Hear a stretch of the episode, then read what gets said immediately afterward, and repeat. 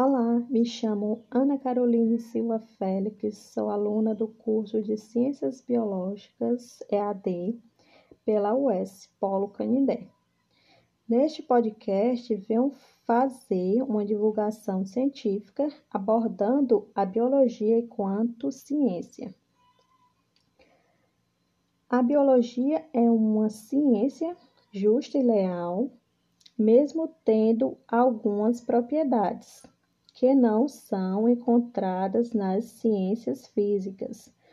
O importante, porém, é que a biologia tem as características indispensáveis das verdadeiras ciências, como a química e a física.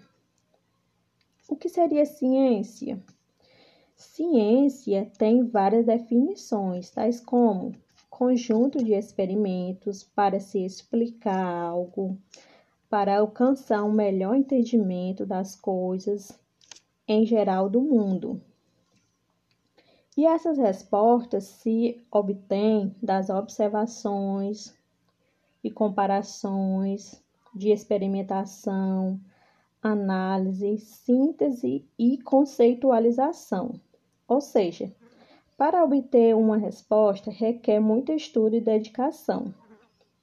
A ciência tem um papel importantíssimo, pois foram muitos os benefícios trazidos por ela, tais como o desenvolvimento nas áreas da saúde, educação, transporte, comunicação e etc. Sabe-se que a ciência se originou em épocas iletradas, quando as pessoas começaram a indagar sobre o porquê e como em relação às coisas do mundo ao seu redor.